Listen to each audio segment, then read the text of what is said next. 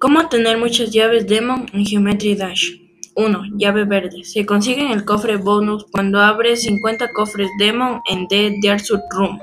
2. Llave naranja. Se consigue en un cofre que está en una sala llamada Chain of Time. 3. Llave azul. Se consigue en el cofre obteniendo al completar el Chaos Gauntlet. 4. Llave morada. Luego de usar las tres llaves para liberar al monstruo dentro de la jaula del sótano, esta dejará un cofre con un icono, un efecto de muerte y la llave morada.